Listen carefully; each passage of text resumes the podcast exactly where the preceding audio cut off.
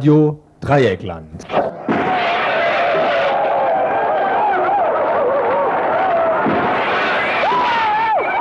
Tagesinfo.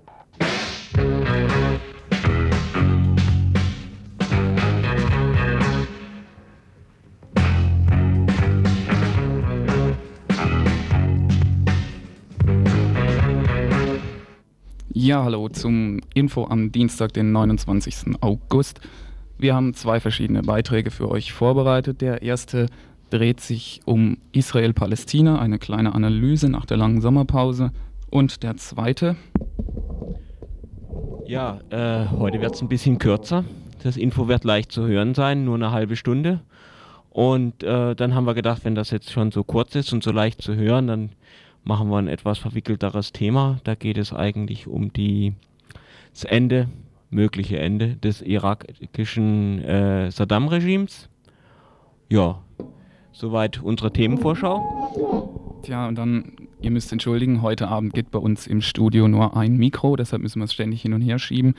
Ähm, zuerst haben wir dann noch was nachzutragen zu gestern. Der KTS-Prozess ist heute zu Ende gegangen. Dazu haben wir eine Kurzmeldung vorbereitet und jetzt spielen wir erst nochmal ein paar Takte Musik.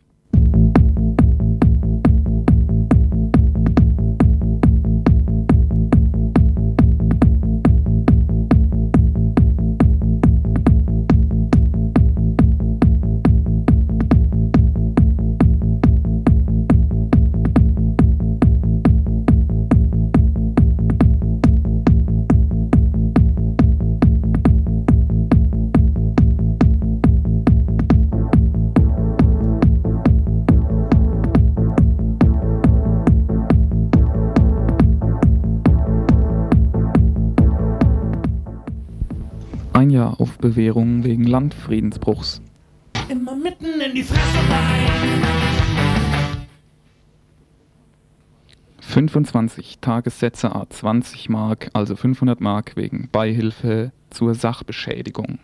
Immer mitten in die Fresse rein.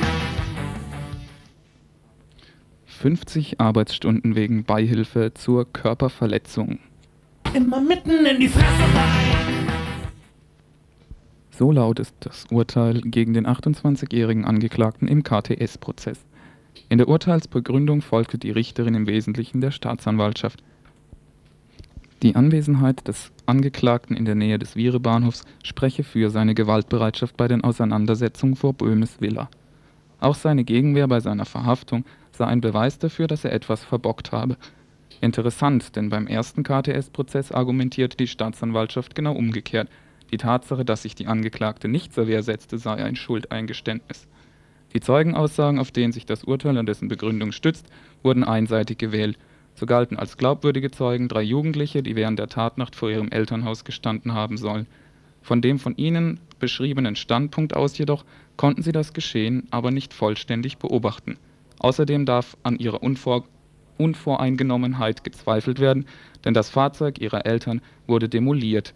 Zudem widersprachen sich ihre Aussagen. Der größte Witz an jenem Tage war der Wirt des Viere, der Viere Bahnhofskneipe. Der Staatsanwalt fragte ihn während der Verhandlung, ob er betrunken sei, da er neben der Kappe zu sein schien. Dennoch wurde seine Aussage für glaubwürdig eingestuft.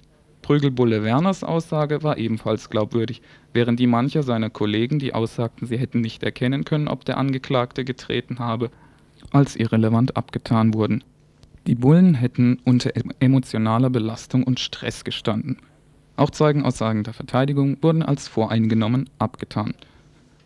Das Urteil ist eine Farce. Es ist ein politisch opportunes Urteil, das vor Pr Prozessbeginn schon feststand. Die drei letzten Tage nutzte die Staatsanwaltschaft dann, um den Schuldnachweis zu konstruieren. So zeigte sich heute wieder die knallharte Betonkopfmentalität einer Richterin, frei nach dem Motto Immer mitten in die Fresse rein.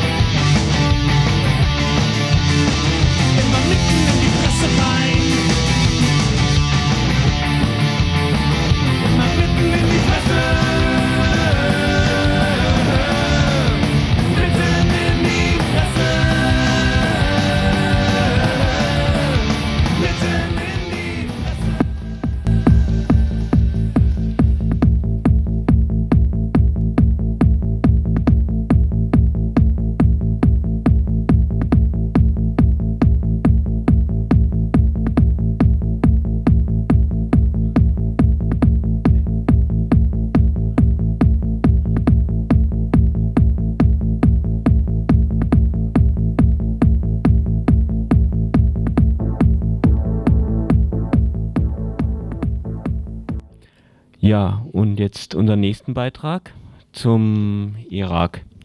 Seit Wochen jagen sich die Gerüchte über die Vorgänge im und um den Irak. Mal ist vom Ende des Regimes, mal von der Aufhebung der Sanktionen und dann wieder von einer Union mit Jordanien nach einem Sturz Saddams die Rede. Dabei lohnt es sich, die Ereignisse erst einmal zu referieren. Am 7. August hatte Hussein Kamil, Generalleutnant der irakischen Armee, Verantwortlicher für Saddams Rüstungsprogramm und obendrein auch noch Cousin und Schwiegersohn Saddam Husseins, auf einem Fest Streit mit Saddams Lieblingssohn Uday. Uday soll ihm dabei mit äh, Absetzung gedroht haben. Am nächsten Morgen hob er, nämlich äh, Hussein Kamil, 35 Millionen Dollar der Organisation für militärische Industrialisierung, der er vorstand, ab. Dann setzte er sich in seinen Mercedes, ließ seine 18 anderen Privatwagen zurück und fuhr mit seinem Bruder Saddam Kamil, einem weiteren Schwiegersohn Saddam Husseins, ihren beiden Frauen und etwa 25 Offizieren und Leibwächtern nach Jordanien. Dort angekommen, bat er um politisches Asyl bei König Hussein. Von Jordanien aus rief Hussein Kamil zum Sturz Saddam Husseins auf. Es ist der gleiche Hussein Kamil, der 1991 die Panzertruppen befehligte, die den Aufstand gegen Saddam niederschlugen. Als Hussein Kamils Panzer vor vier Jahren die Schiitenstadt Najaf eroberten, trugen sie die Aufschrift „ Es gibt keine Schiiten mehr “und entsprechend war das Massaker, das äh, Hussein Kamil damals im Süden wie im Norden des Irak anrichtete. Im jordanischen Exil besann sich Hussein Kamil also nun und rief zum Sturz Saddam Husseins und zur Errichtung eines demokratischen Irak auf.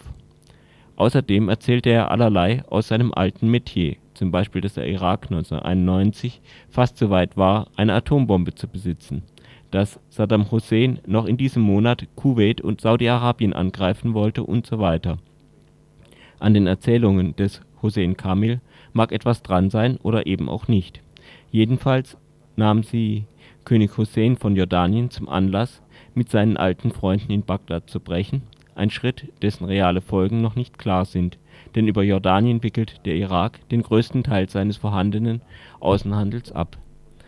In Bagdad war man derweil schleunigst bemüht, die Geheimnisse des irakischen Biologiewaffenprogramms dem UNO-Vertreter Rolf Ekeus auf einem Silbertablett zu servieren. Schließlich hätte sie Hussein Kamil nun sowieso ausgeplaudert. Außerdem wurden Säuberungen durchgeführt. Die Angst, einer solchen Säuberung anheimzufallen, bewog auch noch einen Halbbruder Saddam Husseins, nämlich den Vertreter des Irak bei der UNO in Genf, Barsan Ibrahim Tikriti, doch äh, gleich um politisches Asyl in der Schweiz zu bitten. So Asylsuchende gibt es auch. Soweit die Ereignisse der vergangenen Woche im Irak, soweit sie richtig bekannt sind, sprechen sie für nichts weiter als einen Machtkampf innerhalb der Familie Saddam Husseins. Diesem Machtkampf gingen in den letzten Monaten Auseinandersetzungen mit arabischen Stämmen, die das Regime stützen, voran. Die Ereignisse erschüttern sicher das Vertrauen in die Überlebensfähigkeit des Regimes, ob das sein Ende ist, bleibt jedoch abzuwarten. Über die Vorstellungen der irakischen Opposition von einem Ende des Regimes und der Zeit danach führten wir ein Interview mit Aziz Ailien, dem Vorsitzenden der Demokratischen Partei des Irak und Mitglied des Exekutivrats der größten Oppositionsvereinigung des irakischen Nationalkongress. Eine türkische Zeitung schrieb letztes Jahr, der Westen brauche für einen Staatsstreich im Irak einen General mittleren Alters, der seine eisernen Hände in Samthandschuhe kleidet. Könnte dieser General Hussein Kamil sein? Do you think um, that this general may be uh, Hussein Kamil? Well, Hussein Kamil is not even a general. As you know, he was only a corporal. Hussein Kamil ist nicht einmal ein General. Wie Sie wissen, war er nur ein Unteroffizier in der, Ara in der irakischen Armee. Hussein Kamil ist das Produkt Saddam Husseins. Hussein Kamil wird von den hochrangigen Offizieren der irakischen Armee nicht akzeptiert werden. Er wird auch für den demokratischen Fortschritt im Irak nicht akzeptabel sein. Wird auch nicht akzeptabel sein für die regierende Baas-Partei. Und ich denke, jeder, der meint, Hussein Kamel könnte Saddam Hussein ersetzen und die Probleme des Irak könnten auf diese Weise gelöst werden, der begeht einen Fehler.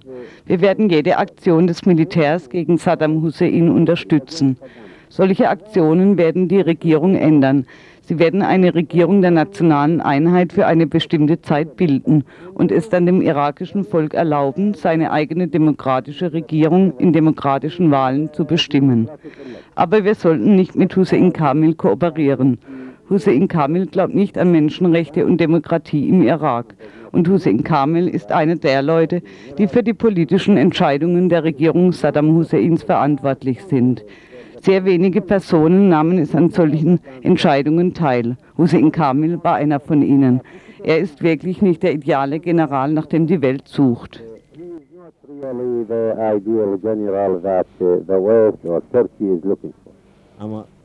Aber äh, wie wollen Sie Ihr Ziel erreichen, die Regierung in Bagdad zu übernehmen, ohne die Hilfe einer Person aus dem inneren Kreis, aus dem Militär oder dem Geheimdienst, die alle Hussein Kamil gleichen?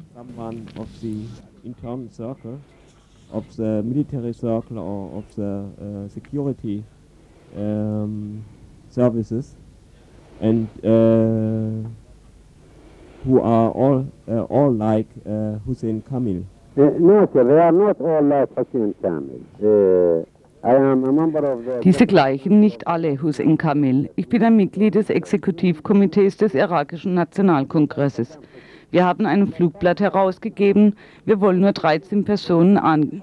Wir wollen nur 13 Personen, angeführt von Saddam Hussein selbst. Und der fünfte war Hussein Kamil. Von diesen 13 Personen wollen wir nicht, dass sie Saddam Hussein ersetzen. Jedoch der Rest der Offiziere ist willkommen. Der Irak hat viele anständige Offiziere. Saddam muss diesen Offizieren vertrauen, denn sie sind in der republikanischen Garde, in der speziellen republikanischen Garde, sogar in den Spezialeinheiten, die Saddam gereinigt hat. Wir haben Kontakt mit einigen Generälen im Irak. Die Bevölkerung im Irak, wie man sogar in Ramallah sieht, ist gegen Saddam Hussein. Es ist nicht mehr so, dass nur die Schiiten und der Norden gegen Saddam sind. Selbst das Zentrum ist mittlerweile gegen Saddam. Selbst seine Familie. Hussein Kamil ist, wie Sie wissen, ein Mitglied seiner eigenen Familie.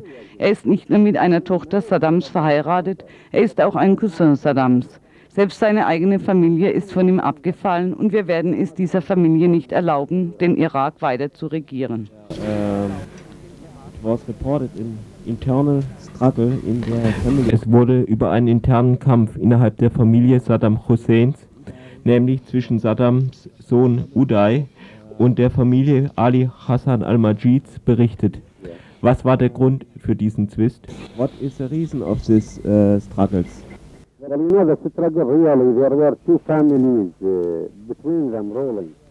Wir wissen, dass es diesen Kampf wirklich gegeben hat. Die beiden Familien regieren. Die Familie Al-Majids, Hassan al-Majid, Hussein Kamil und sein Bruder sind ein Teil davon. Saddam Husseins Vater kam aus dieser Linie. Ibrahim al-Hassans Familie kommt von seinem Bruder, von Saddams Vater, Basan und Wadban, und die anderen kommen daher.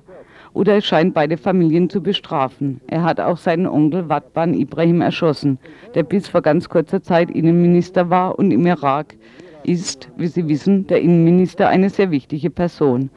Wir wissen auch, dass Basan Tigriti, ein anderer Halbbruder Saddams, sich fürchtet, in den Irak zurückzukehren.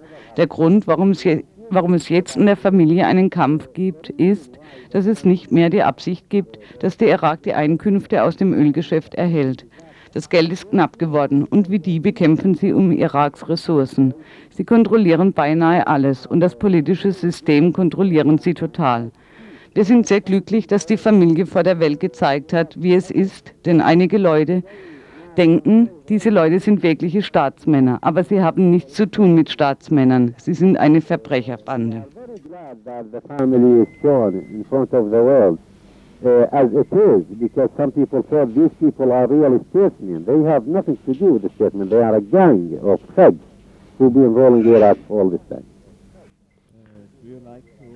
Möchten Sie sie vor Gericht stellen? Yes, we do have a document asking uh, for international tribunal to Ja, wir haben ein Dokument für ein internationales Tribunal, um diese 13 Personen in Zusammenhang mit Kriegsverbrechen, Verbrechen gegen die Menschlichkeit und dem Verbrechen des Völkermordes zu bringen. Es ist alles im Detail festgehalten und dokumentiert. Ob nun Saddam Hussein oder seine beiden Brüder Basan, Rahman und Ali Hassan al-Majid befinden sich auf der Liste der 13. Wir haben auch sechs Untersuchungen über sechs Gouverneure angestellt und wir haben sehr wichtige und detaillierte Dokumente den Mitgliedern des Sicherheitsrates und der Vereinten Nationen gegeben.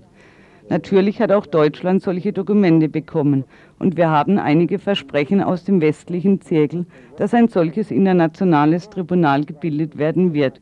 Es ist noch nicht verwirklicht, aber wir verfolgen das. Äh, what, äh, gibt es ökonomische Konsequenzen der Entscheidung König Husseins von Jordanien mit dem Saddam-Regime zu brechen? To treat with the Saddam regime, uh, are there economic consequences on this, uh, plea? Well, first of all, we are very happy that King Hussein has, after all, Zuallererst sind wir sehr glücklich, dass König Hussein nach all diesen fundamentalen Veränderungen gewechselt hat, denn er war die absolute Rettungsleine für Saddam Husseins Regime. Und jetzt verlangt er Demokratie, Pluralität und Menschenrechte im Irak. Wir unterstützen ihn in diesem neuen Bestreben. Es gibt Konsequenzen für Jordanien, denn Jordanien hat von dem Handel mit Saddam Hussein Vorteile gehabt. Wir hoffen nur vorübergehend. Andere arabische Länder wie Kuwait und Saudi-Arabien werden Jordanien Ersatz leisten. Aber wir versprechen, dass wenn es eine Demokratie im Irak geben wird, Jordanien ein sehr gutes Verhältnis mit einem demokratischen Regime in Bagdad haben wird, nach dem Fall Saddam Husseins. Wir denken, sein Standpunkt ist mutig. Wir denken, sein Standpunkt ist nützlich für die Bevölkerung Ir- Iraks und langfristig nützt er auch dem Volk Jordaniens. Denn wir bekommen starke Opposition von unserem eigenen Volk, das sagt, dieser Mann und sein Regime unterstützen den Irak und sie sollen in Zukunft beiseite gelassen werden. Ich bin sehr glücklich, dass er sich auf diese des irakischen Volkes Seite gestellt hat. Uh, things are changing and um, äh, wenn sich die Dinge verändern und das irakische Nationalkongress in den Irak, das heißt nicht nur nach irakisch-Kurdistan kommen kann, welche Art von Regierung werden sie bi- bilden? Wird es eine Koalition geben? Welche Parteien werden an der Regierung teilnehmen? Which parties will take part in the government?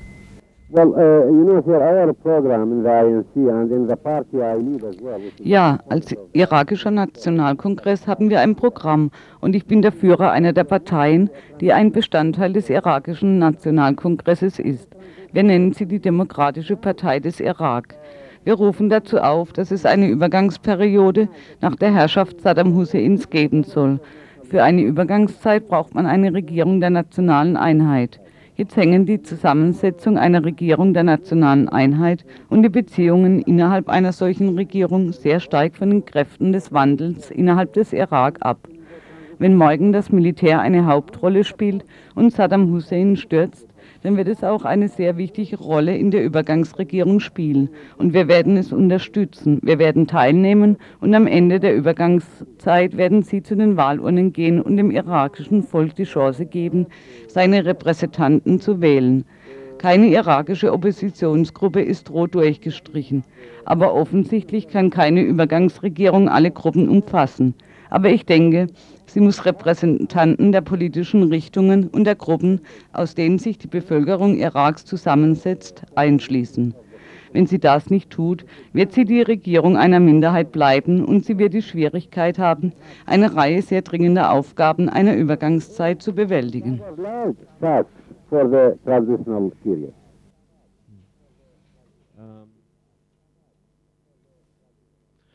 Ja, soweit das Interview mit Aziz Alien äh, vom irakischen Nationalkongress.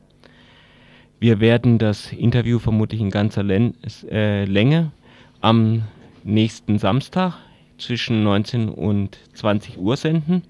Dort gibt es dann auch noch weitere Interviews und Details äh, zum Irak bei Radio International. Äh, die letzte Meldung, die uns erreicht hat, ist, dass äh, Saddam Hussein versucht, ein neues Kabinett zu bilden und erstmals auch ähm, Persönlichkeiten aus der Periode vor der äh, Baath-Herrschaft versucht hat, in sein Kabinett zu ziehen. Anscheinend wird die Luft in Bagdad doch ein wenig dünn.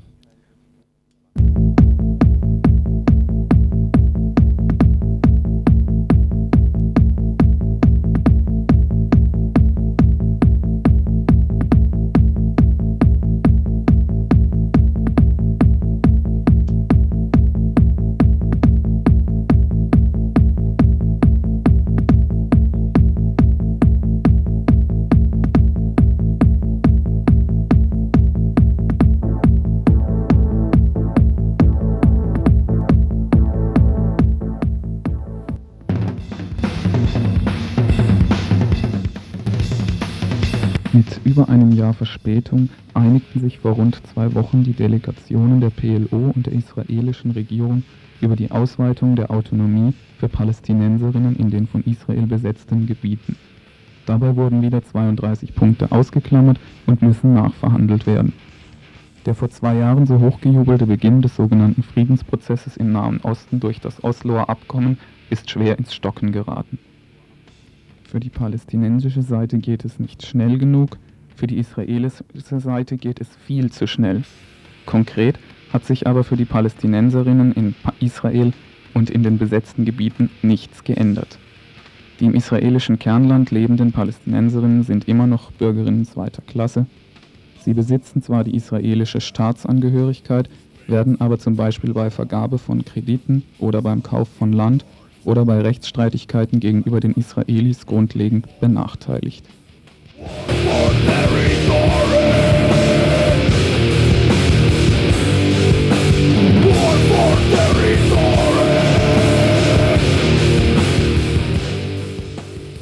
Die Palästinenserinnen in den besetzten Gebieten sind rechts- und staatslos.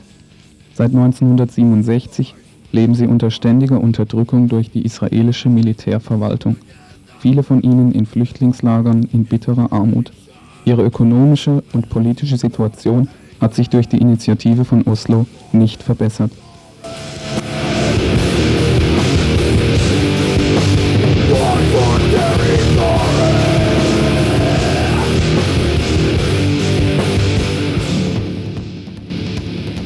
Daraus resultiert der Ansehensverlust der PLO innerhalb der palästinensischen Bevölkerung. Die PLO schien nach dem Zweiten Golfkrieg politisch erledigt zu sein. Zuvor schied sie schon als militärischer Faktor im Nahen Osten aus, nachdem Israel 1983 im fünften Nahostkrieg den Libanon von palästinensischen Stellungen gesäubert, wie es damals hieß, hatte.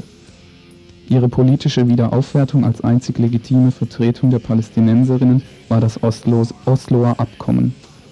Doch musste die PLO dafür einen hohen Preis zahlen. In der Deklaration ist nicht die Rede von einem eigenen souveränen Palästinenserinnenstaat, sondern lediglich von einer dauerhaften Übereinkunft auf der Grundlage der UNO-Sicherheitsratsresolutionen. Diese fordern die Respektierung und Anerkennung territorialer Integrität eines jeglichen Staates in der Region. Da es einen palästinensischen Staat aber nicht gibt und nie gegeben hat, ist es fraglich, ob diese Formulierungen relevant für eine Staatsgründung sind. Die bis jetzt gewährten autonomen Rechte sind weit unter den Erwartungen der meisten Palästinenserinnen geblieben. Auch die Ausweitung auf weitere Gebiete des Westjordanlandes bringt keine wesentlichen Verbesserungen. Denn diese Autonomie bedeutet nicht Souveränität. Zwar gibt es in diesen Gebieten eine palästinensische Autorität, das heißt Behörden, die Verwaltung und öffentlichen Dienst regeln, allerdings mit beschränkten Kompetenzen.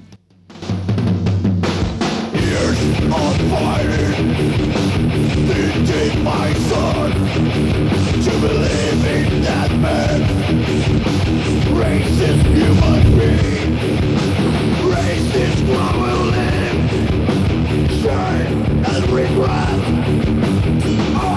the You once possessed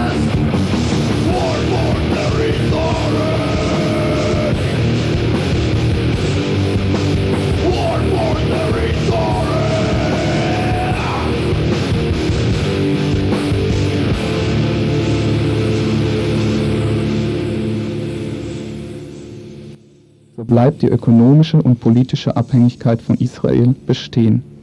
Ein weiterer Grund für den Ansehensverlust der PLO bei den Palästinenserinnen ist die Tatsache, dass Gelder, die früher in die Flüchtlingslager zum Beispiel im Libanon flossen, jetzt in die Autonomiegebiete gesteckt werden, sodass sich mancherorts die Situation noch verschlechtert hat. Weitere Unzufriedenheit und berechtigte Kritik gibt es an Arafats diktatorischen Vorgehensweisen im Autonomiegebiet. Viele andere, vor allem marxistisch orientierte Befreiungsbewegungen sind vom politischen Geschehen ausgeschlossen. Die PLO ist nicht mehr die einzig legitime Vertretung der Palästinenserinnen, sondern lediglich die einzige, mit der Israel verhandelt.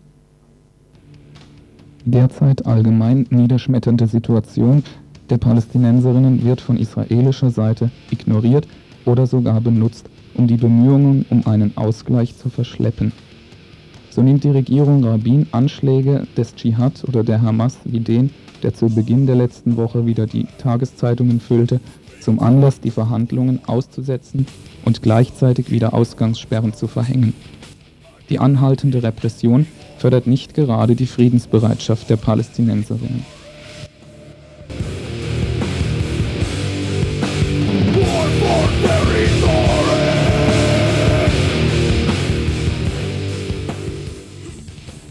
Drängt sich, je länger und langsamer die Verhandlungen vorankommen, der Verdacht auf, dass Israel, Israels Regierung nicht an einer wirklichen Gleichberechtigung der Palästinenserinnen interessiert ist. Vielmehr erinnern die Zugeständnisse der letzten zwei Jahre an das Camp David-Abkommen unter Beginn 1978. Mit der stückchenweise Autonomie soll der Annexion der besetzten Gebiete ausgewichen werden. Dies würde nämlich bedeuten, dass Israel zu einem Zweivölkerstaat würde. Dann müssten die Palästinenserinnen aber die israelische Staatsangehörigkeit erhalten. Auf der anderen Seite vermeidet Israel durch die beschränkte Autonomie, seine Truppen aus den besetzten Gebieten abziehen zu müssen. Die Schaffung von Autonomieregionen erinnert an Südafrikas Homelands für Schwarze. Plant Rabin palästinensisch-israelische Apartheid in der Westbank?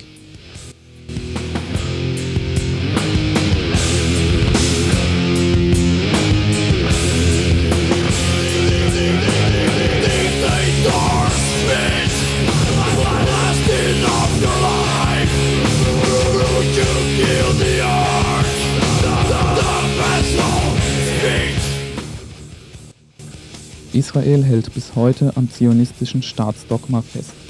Allein im ersten Halbjahr 95 kamen 18.000 Neueinwanderinnen nach Israel, die alle irgendwo sieden wollen. Wenn Israel nicht nur an der Sedimentierung seiner Dominanz in ganz Palästina interessiert ist, dann muss jetzt irgendwann ein deutliches Signal in die andere Richtung gesetzt werden.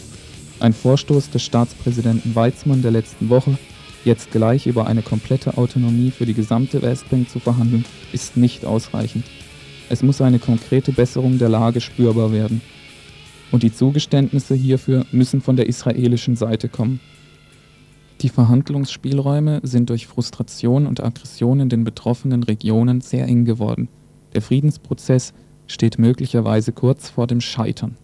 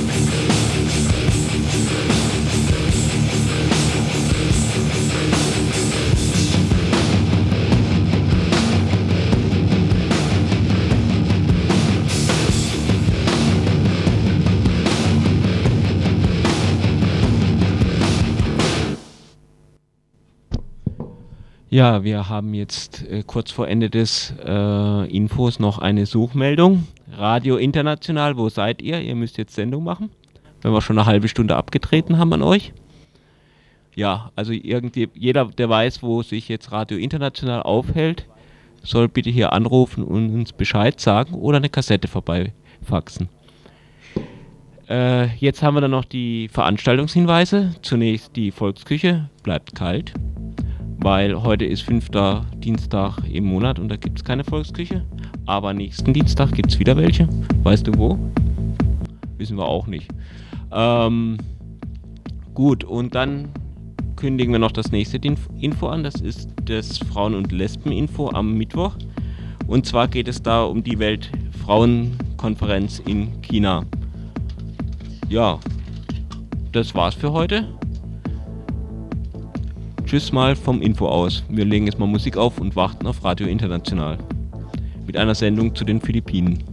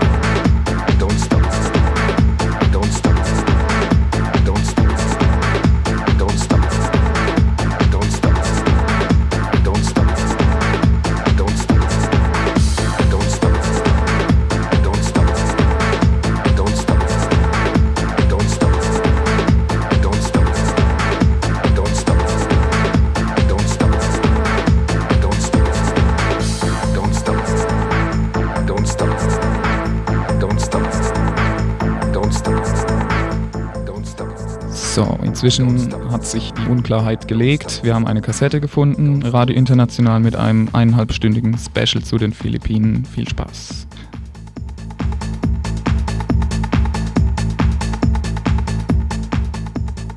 Tagesinfo von Radio Dreieckland.